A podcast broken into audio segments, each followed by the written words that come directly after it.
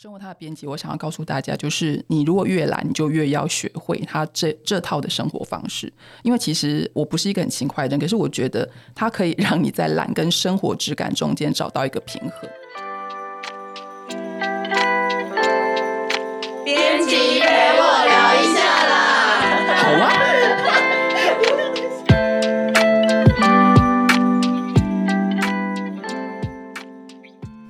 大家好，我是 Spring。那我们今天是一个传教大会，是新时代主妇、灵性主妇的布道大会。我们请两位教徒跟大家自我介绍一下。大家好，我是教教徒一号，对我也是就是主妇的呃这呃系列书的编辑，我是韦雪。大家好，我是从二零一六年主妇的第一本书就开始追随他的铁粉，也是本书的行销小丹。好，我们欢迎两位到我们今天的传教大会来。好，今天呢，我们都是用这种方式哦，因为我们要帮主妇来好好跟大家谈一下他这四本书想要传达的理念，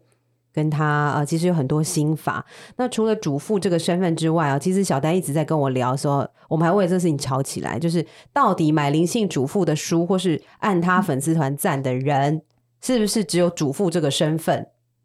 那显然小丹就不是嘛，因为她就是一个单身的女子这样。那我我觉得主妇魅力无远佛界啦，我们今天就好好来介绍一下她到底实际上魅力在哪里啊？我们第一个想要请教徒一号维轩来跟我们聊一下，因为维轩自己也非常会做料理，然后呢，呃，他看了主妇的书之后，他还是觉得可以学到蛮多东西的。那这个。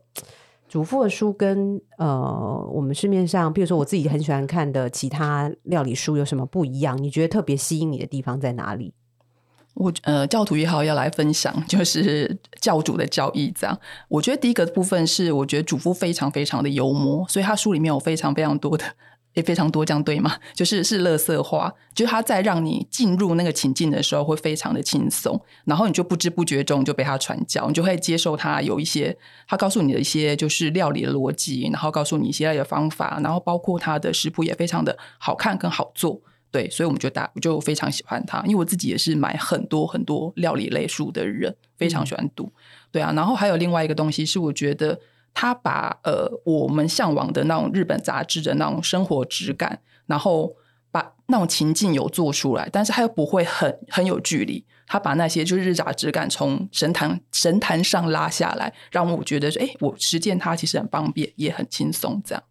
那他的书里面，因为其实呃，我们自己在编他书或是听他聊天的时候，有一个蛮重要的观念，就是他做所有事情都是，其实他乐色化归乐色化啦，但是他包含做料理啊，或是他的收纳书，都有他非常严谨的逻辑存在。那这个比较严谨的逻辑部分，我让小丹来讲哈，因为教徒二号真的是非常的，每次都要马上按赞。他有没有什么观念值得跟大家分享？然后也你觉得做起来非常有意义的？嗯，我觉得以第一本、第二本来讲，其实可以说是新，就是所有新手料理新手可以把第一本跟第二本当成教科书，就是像刚刚提到的逻辑很清楚的这一块。那它第一本其实是我觉得算是基础中的基础啦，比如说你家里要准备什么酱料，然后酱料，比如说有盐曲，就是一些我觉得它是一些比较巧妙的东西。比如说酱油，大家都知道要有酱油嘛，可是它有韩式烤肉酱或是打抛酱。或是盐曲，其实都是一些让你的食物可以更有味道。就像维轩刚刚提到，可能稍微更有品质跟巧思，但它并不是很难的东西。然后还有另外，比如说你的锅子下下东西进去顺序，比如说哪个东西要先下，哪个东西要后下。哎，小丹，你之前会做菜吗？在认识他之前，其实我觉得一开始的时候，我对这件事情是有向往的。但是到了主妇的第一本、第二本，算是打底。我觉得他这本书把你的观念理清的很好，比如说中大火配什么，然后你你其实常备哪些食材？因为对于料理新手来讲，我走到我走到菜市场，我根本不知道我要买什么东西，我不知道，哎，我买了就剩下一堆，我又用不到。所以其实比如说南瓜、洋葱这种东西，你剩了之后，它里面他会告诉你说这几样东西你就是可以放着，因为我的食谱就是会帮你一起做。那第一本，那第二本就更进阶了，就是包含菜市场怎么逛，然后 Costco 进口超市，然后煮他爱用的好物啊、调味啊、火候。这些其实就是以当当你已经开始料理了，你怎么样把这个心法浓缩成给你自己，然后再去运用这件事情，我觉得是主妇她所谓的逻辑很好的地方，非常适合呃新料理新手，把这两本书可以当成教科书。那因为我自己是单身嘛，所以对我来说，哎，我还有很多时间去摸索啊、做菜啊。可是比如说像玉山好，因为我们三个人里面就只有玉山本身是有妈妈，她本身是主妇的身份。那其实选择外食是相对比较简单快速的。但是那如果妈妈她会会想要开始做菜的原因，我觉得会是会是会是什么这样子？其实我我觉得刚呃在跟主妇聊呃灵性主妇聊的时候哈，我我妈妈的那个结婚之后第一次想要自自己煮饭的那个起心动念，好像并这应该是说有一大票人并不是因为结了婚之后想要帮家庭做料理，而是呃刚好有了小孩之后，因为本来两个人的时候还觉得还就叫一下那个外送平台也 OK 啦，或是两个人就出出去吃个饭。那有小孩之后，反而的确会真的觉得啊，好像赶快要，因为其实从他第四本那个副食品就看得出来嘛，妈妈的血泪史就在副食品这一块，就是我要先自己做一下那个副食品的打泥的过程，然后我也不知道自己敢不敢吃，反正就给小孩吃，大概就是从这个时候开始。那尤其对新手来讲，更是因为新手来讲就会觉得天呐，这些看起来长得一样的根茎类 好陌生哦，对，所以我觉得主妇可能在这块上面。他，因为他这第四本是不是有两本嘛？嗯，他讲他两本分别是什么？可能请维轩讲一下。呃，他这其实本来就只有一本，但是因为主妇太想要太多，他想要帮大家建立一个很清楚的逻辑怎么做，所以我们就到最后就变成 A、B 两本。A 本的话，他就是直接告诉你观念，然后你全部吸收完毕之后，你就可以把它放在旁边，你就可以从呃 B 本的就是实践，他就告诉你很多的食谱，你可以怎么做，实实际的应用，这样所以变两本。哦，所以。应该是说他，我我觉得看的时候比较是观念篇这件事是主妇放在最前面的。他所有东西，不管是呃前面的留留着青葱菜不怕没菜烧这一本，盘腿做浮云的快活主妇之道。然后一直到他收纳通体舒畅的顺手感加收纳，这个这三本一直到他第四本，呃，有了呃副食品这块嘛，他书名其实是一条龙餐桌，从家庭料理到副食品。那他其实，在跟我们聊的过程当中，都是提到观念这件事情非常非常重要。我们如果先从呃，我我不知道现在大家在听的听众是不是是主妇身份，需不需不需要做副食品哦？那我们先聊一下这本，反正是新书，我们就先聊在前面。呃，观念这件事情，我觉得让小丹，因为小丹没有小朋友嘛，嗯，那你在跟他跑通告的过程当中，你没有有没有什么觉得，天啊，这是妈妈副食品的困扰？你以前没有想过，哎，嗯，有这样的。你在跑的过程当中，疑虑这种，嗯，我其实觉得这个概念呢，从第二本的时候，祖父其实就有稍微提到了，就是关于为妈妈很全职妈妈工作已经很累，所以他们选择要外食，或是这一本副食品，其实他说，哎，那我本身一直外食，我现在不知道要怎么样跟我的小孩共食这件事情。那我觉得他在第二本的时候，其实提到说，其实没有人不想做菜。祖父那时候有提到这样的概念，他是只是我其实都有向往，我想要大家一起在，只是我真的太累了，我不知道有什么样的方法可以做。到，所以我觉得祖父所强调的顺手感，或是一条龙餐桌一次做完，都是告诉你说，只要你先想好用这样的概念，你是可以达到这样的向往的。那我在陪伴就是主妇，就是去上一些通告，但虽然我不是妈妈，但是我们在做这本书的过程，也是会有一些呃 research，就是看一下，哎，网网友们啊有什么问题。其实我觉得比较难。想象到的是，原来妈妈在副食品上面承受这么大、这么大的压力，就是所有的宝宝，你抱着他的时候，哎，他就像是一张你的成绩单，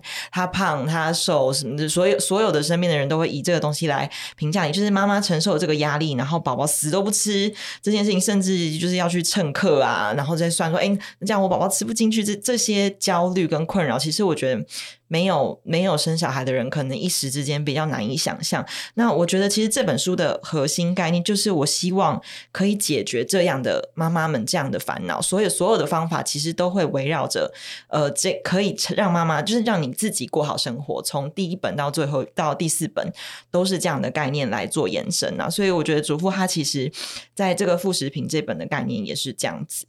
对，但维轩自己，呃，我我觉得应该是，我觉得大家都可以知道，说妈妈可以承受很多压力啦，尤其是像维轩的话，什么周遭朋友很多人都有小孩了嘛，嗯，那也没那么好约了啦，所以也会知道说啊，他们平常到底怎么，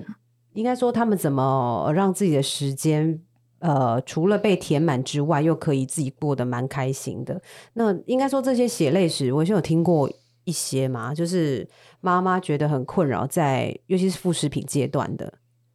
我觉得妈妈们的困扰都是，就是例如说下班后，她六点准时准时要走，然后她可能六点半七点之前，她就要做出呃一一一桌菜给他自己小朋友吃，所以没有时间这个东西就是要很快速，这东西也是妈妈的痛点。所以我觉得主妇很好的达到了这些人的需求，因为主妇的核心，刚刚小丹讲就是核心宗旨就是她不要累死自己，她好好过生活。所以放到副食品这件事情，因为副食品只是一个阶段，她可能几个月呃忙完。就没了。可是最重要的是，我们家全家人要能够好好吃饭这件事情。所以，呃，他就从这个核心出发。他他的一条龙是，他其实不是以做副食品出发的这件事情，他是以做整家人可以一起吃的东西，然后顺便帮宝宝做好副食品。所以他不用太累，可是全家人的胃，从老的到小的，全部都照顾到了。所以就是这本书，我觉得很棒，很值得给呃很多需要副食品，或是你过了副食品这个阶段，你还是可以看的的的家庭这样。对我刚刚听起来就是真的是两个教徒在帮教徒说话。好，呃，应该回到副食品，我们第四本书上面，我觉得刚刚小丹有讲到这个呃蛮核心的重点，就是有一个观念，就是妈妈不要太累这件事情是贯穿一到四啊，哈，先把逻辑理出来，才有快才能够呃接下来日子都过得很快活。那我觉得其实不是，我在跟主妇讨论过程当中，不是只有主妇啦，我们不能只说妈妈，只有妈妈要做副食品。其实现在都是呃双，应该说，如果是以双薪家庭来讲，或是两个父跟母，也就是一父一母这样的搭配组合啦。假设是这样组合，我觉得是两个人都要呃负担这个副食品的工作。那呃，我我觉得比较像是这样，就是。嗯，副食品这件事情，其实一开始给新手料理这件事情是有很大的压力，在于我真的对这个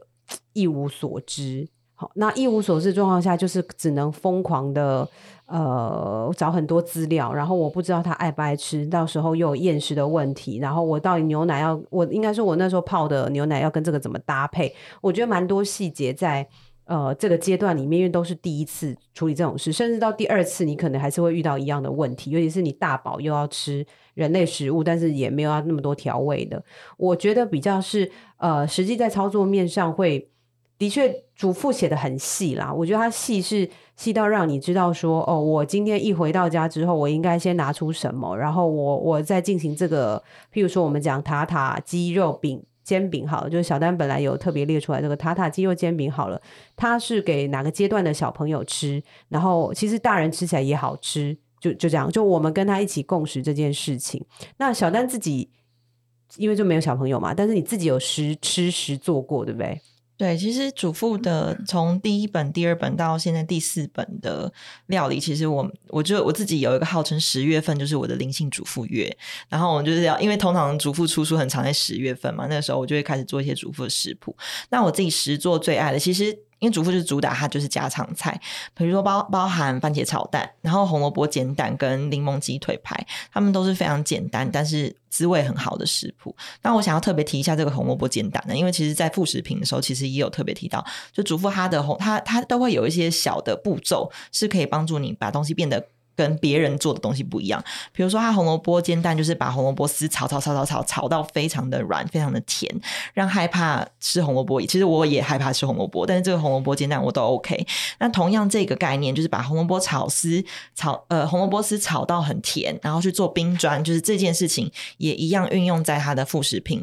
的这本当中。所以其实我觉得它的概念都是可以共用的啦。那都是一些小撇步，你会觉得哦，这样子我做出来的料理其实吃起来是。味道是比较不一样的。那这些东西其实我觉得步骤几乎就是五个步骤以内就会结束，所以都可以很快的做好。我觉得那是我很爱祖父食谱的地方。对，然后我我自己是想要问问看玉山，但玉山自己因为过往就是呃 Spring Spring 这这。都可以啦。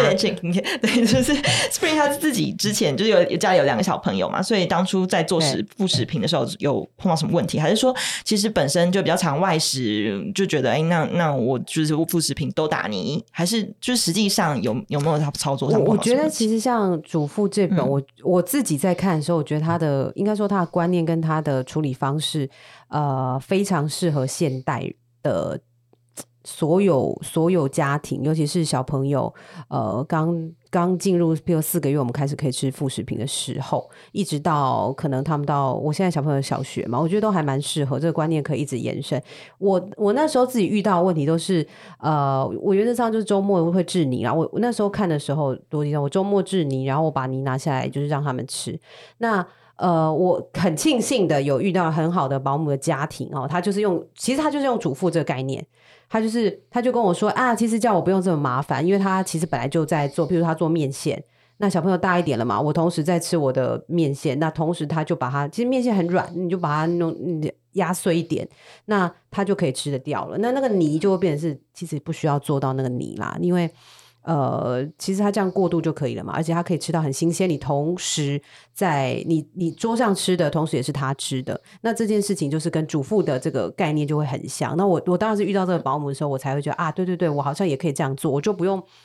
一直打泥，一直在那个家里有够多冰砖的状态。但是偶尔还是会放，因为你还是会有这个需求嘛。所以呃，主妇在跟我聊的时候，我就觉得哎很好啊，因为我觉得这个一条龙。因为那个保姆毕竟也不是作家啦，他写不出。哎，那个妈妈你可以一条龙，他没有办法这样跟我讲，他只有跟我说，因为我的保姆可能六十岁，他可能就是就很厉害嘛，他已经知道说啊，他已经带了二十个小孩，他知道就是要这样做，包含他自己要吃饭，所以他很快速就可以把这个东西活用在他生活里面。那我觉得主妇的书，它就是一个活用的书，他不会就是告诉你说我只能这样做，因为只能这样做的，最后就会有一点。要怎么讲？就是你会给自己太多压力，因为我我觉得新手父母不管一一宝二宝，我觉得大家只要有压力这件事情哦，会传到小朋友身上，他会发现妈妈好有压力，我的妈呀！所以他讲不出话来，可是他就是就是会，你们双方都会很有压力。这个也是在祖父的书里面有提到，就是他大宝跟二宝状况不太一样嘛。我需要不要讲一下？就是祖父他呃有聊到他小朋友的状况。呃，祖父哦，对他里面就是他生两，现在生两胎嘛，哥哥跟弟弟。然后他之所以为什么会想要出这本书，也是因为他在呃生哥哥的时候，然后在做副食品的时候遇到非常非常大的困难，就是到呃吃副食品阶段，然后就一个阶段之后，呃哥哥就什么都不吃，然后就非常非常困，然后觉得嗯，为什么就是对妈妈来讲这。妈妈妈做到厌食，然后小孩吃到厌食，然后你又很害怕他长不高、长不壮，然后发展会不会迟缓等等。然后于是他到第二胎之后，他就觉得他想要改变方式，他开始开始思思考，对，就是怎么样能够改变呃大宝发生的状况。所以他在这一胎的时候，他就想出了一个副食品啊，不是副食品，说错，就是一条龙餐桌这个方式，然后就下去再实验在弟弟身上，就发觉哇，弟弟吃的真非常好。对，就是很爱吃，也很就是每天都追着食物跑，然后发展成长曲线，然后各种表现都还蛮不错，这样。然后渐渐的，这个东西它会影响回去大宝，他就发觉，哎，原本那个厌食、讨厌吃东西的哥哥，他也觉得，哎，从大家就嗯，为什么弟弟吃东西，为什么弟弟吃东西吃的这么开心？这个东西很好吃吧？然后为什么爸爸妈妈也吃的那么开心？他就渐渐的肯去尝试他以前都不想吃的食物，然后变成这这就变成他们家的餐桌文化。对我，我觉得这个是最重要。就是我如果让自己，应该是说，如果不管是家庭主妇，或是家庭主夫，或是呃在职场的各位啊，我觉得可能。我觉得不要有太大的压力，因为过程当中一定会有一些压力啦。那那个压力就吃饭的压力，就是小朋友可能吃很慢，然后吃就是大挑食，这些我都我觉得大家都会多少都会有。那如果刚好是天使宝宝就不用讲了，那就是什么都很棒。那如果有遇到这个的话，我觉得当然是跟他会有一段拉扯，但是最终不要。给自己这么大压力，他可能也会同时感受到了。但是我觉得是主妇这个副食品书他写到两本的原因，因为他观念那边就已经讲了非常非常非常多。然后我们也请了呃黄崇林医师帮我们推荐。那这个我觉得这个同时间对新手的父母都会非常非常重要，因为这是他们现阶段最焦虑的一件事。那我们再讲回来，他的第三本，第三本其实是在做，应该说整个三彩文化公司里面大家非常非常喜欢的一本书，因为它。就跳脱料理本身，不是说 做料理本身怎么样，而是他就跟主妇以往给大家的印象，比如说，哎，是做料理的灵性主妇吗？不是，他就是收纳收纳王吗？也不是，就是我们觉得他的顺手收纳这件事非常非常的有用，因为其实收纳，我们公司也出过好多好多收纳书了，那尤其是日式收纳也是是大家非常有感的嘛，因为日式收纳非常的呃边金。用台语讲是这样，那主妇她的逻辑好像就不是这样。我觉得可能跟大家聊一下这个，我们换一个频道来聊收纳，因为其实收纳也是，如果说主妇来讲，以主妇这个身份来讲，就是妈妈的梦魇嘛。因为妈妈就是一下子，你说两岁的时候开始玩的那个玩具，到四岁的小孩都看腻，而且那个头都已经掉了，那到底要怎么丢啊？那或是小朋友鞋子，我小小时候脚那么小，我到底什么时间点要断舍离这些东西？那我觉得这个东这个这整套内容，其实是在他的呃第三本书。第三本书的刚刚有念过一次啊，通体舒畅的顺手感加收纳，哦，后面还有打通收纳逻辑加翻转装装修观念加省力家事心法，嗯，好，非常长的书名。那这个这个概念，我觉得他们俩刚好呃，维轩跟小丹都有自己亲手。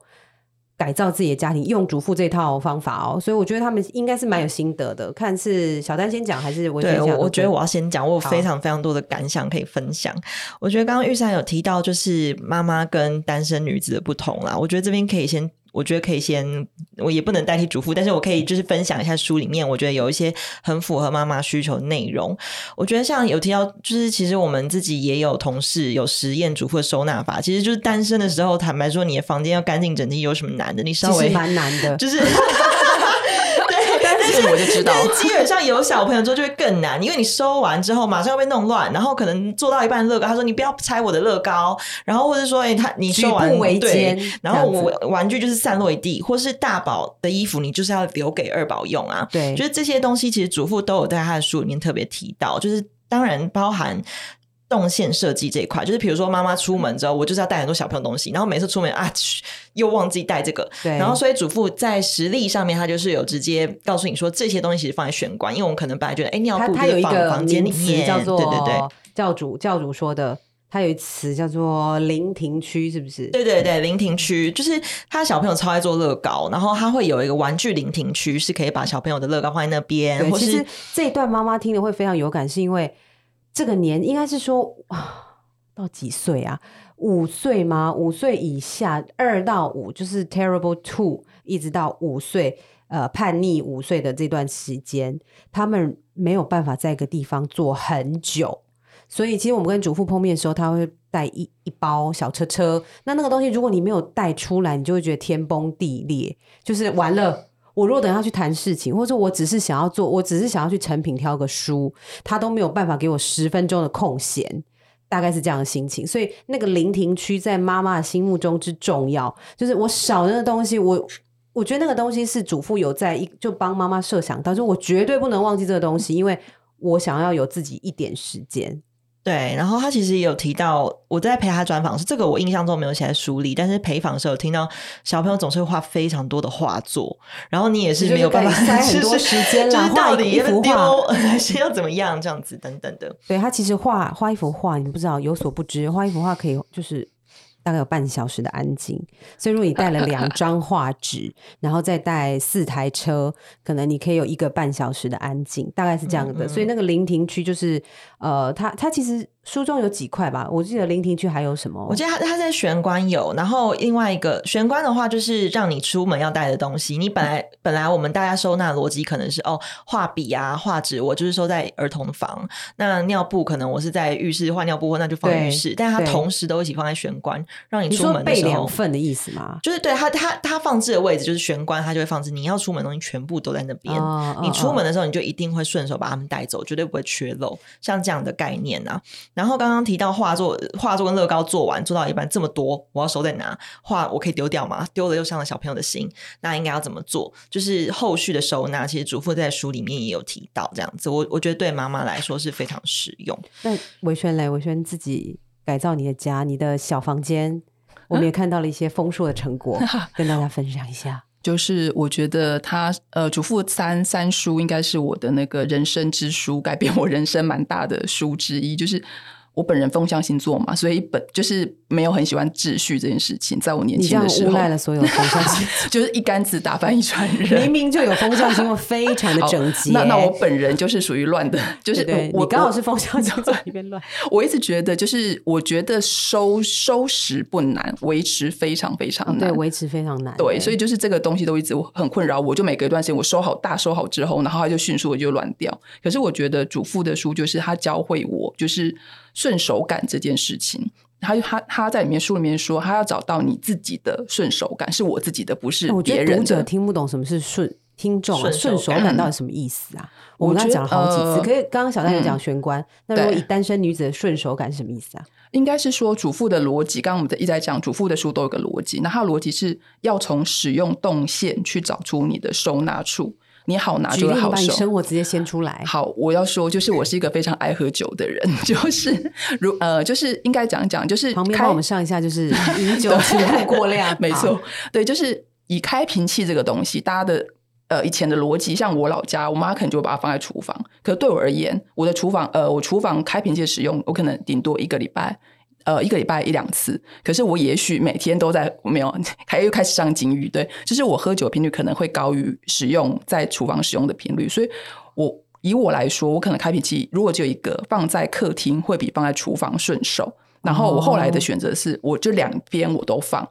就买两个。对，就是都放了之后，就是我等于是我好拿，我就好放回去，它就不会乱，它就不会在厨房的我放在客厅，在客厅我放在厨房，就是变成是它好好拿好好拿，它就会好收，所以它就很容易维持干净。所以我现在每天出门，其实就是家里面就很顺手的放放放放出门，然后欢迎大家随时来突击，就是我家已经哎，是可以，可我我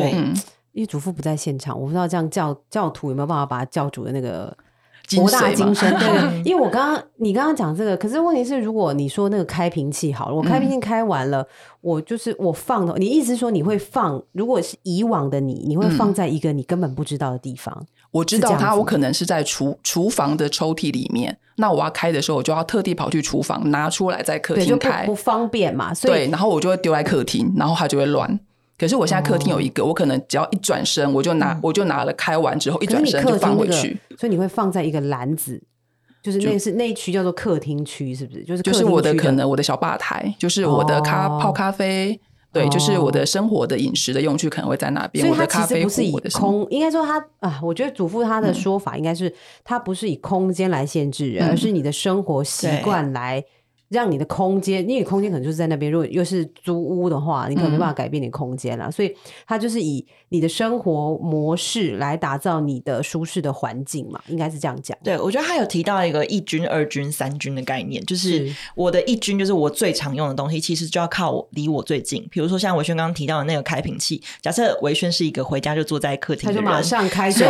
个客 也没那客厅他桌子周围的东西就是他坐在那边会用的。那那像我的话，我一进房间的时候，就我觉得主妇人跟，你走回家里到底会做什么事情？第一个我会先脱我的外套，然后脱我的帽子嘛。所以我在靠近我房门口的地方，我就会放一个专门放包包跟衣帽的地方。然后我自己最常用的几个化妆品，跟每天晚上都会用到保养品，就会靠在我的桌子这边，我不会把它们收在抽屉里面。那如果今天是呃旅行要用的备品。这种东西我就不会把它放在比如说柜子外面生灰尘，因为其实你根本就不会去用它，我就会把它收在一个比较难拿到的地方。其实这就是根据你自己常用跟不常用，然后还有根据你自己的动线来去规划。那这些东西你就顺手就会放回去了，你就不需要再特别去哎、我要整理，我要怎么样？其实这就是它的那个概念可以运用的地方。其实我觉得主妇讲这个，就观念他走在前面这件事情，其实跟生活所有事情都一样。今天理财也是这样，就是你现在不想动头脑，反正就是以后你还是要动这个头脑。也就是我今天不想知道我生活的模式，我未来就是空间乱成一就是一团糟。大概就这样，是其实一开始在跟主妇聊这本书，就是我们三书啦，就是通体舒畅的顺手加收纳这本书的时候，一开始我们都觉得哈，所以你前面要先想你，就是你要静下心来想你的生活会怎么过，你才会知道你东西怎么放。那主妇其实一开始也说了，他说当然就是你，你就是累前面思考那个地方，可是你后面的每一天三百六十五天乘以十年。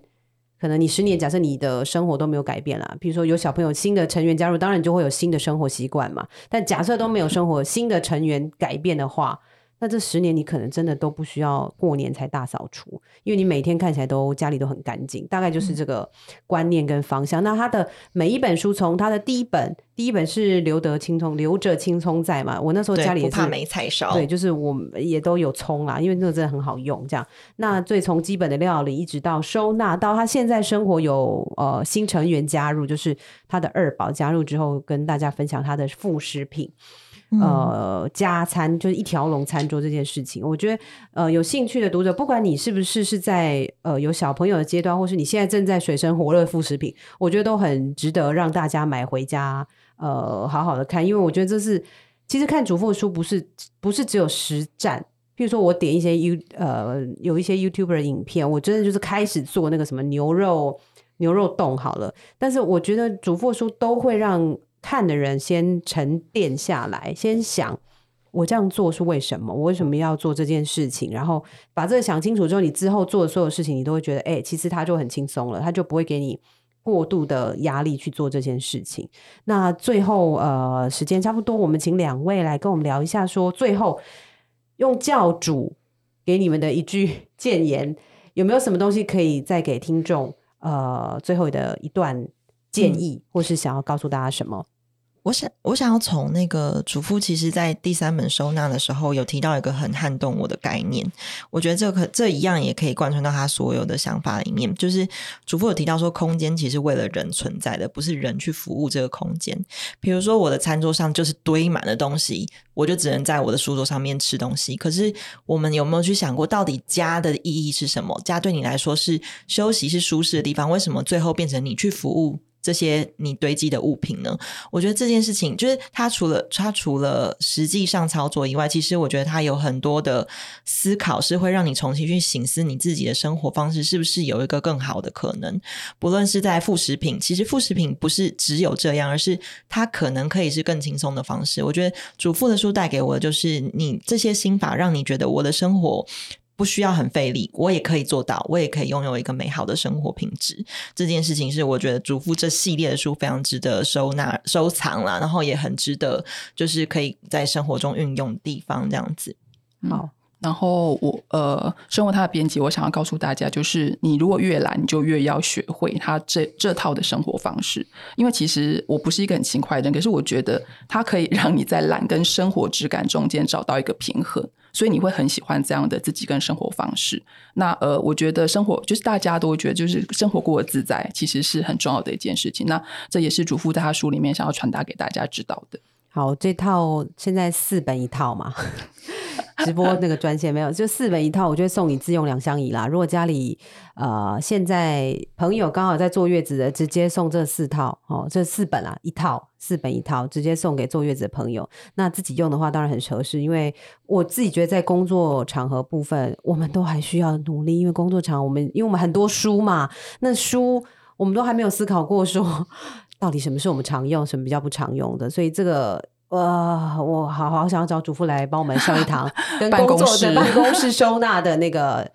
不管是讲座还是什么哈。那我们今天呢，最后这段时间就交给大家自己好好沉思自己的工作环境或是家中的所有的呃空间怎么运用。那另外一部分是在料理部分，因为你空间腾出来了，或是你的心情也都比较舒服了，那料理部分就是可以帮你打造另外疗愈空间嘛。好，我们最后我们固定呢这个 podcast 编辑陪我聊一下啦，这样的节目呢，我们会是固定在周四找编辑跟行销一起来陪我们聊一下这本书的幕前幕后。那如果呢你们喜欢这样的形式聊书的话，都请大家可以多帮我们在 podcast 上面留言。那想要听到什么书，也可以上面贴文告诉我们，因为我们现在就先选我们自己最爱最爱的。呃，其中其中一本哦，还有很多我们没有聊到的。那我们今天推荐的好书就是《灵性主妇的家务事》系列，希望有兴趣你们下周都可以再收听。拜拜，拜拜拜。